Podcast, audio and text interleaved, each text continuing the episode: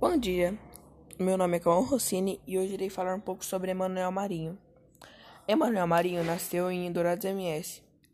Ele é um poeta, ator e educador, considerado uma das maiores referências da cultura do Mato Grosso do Sul.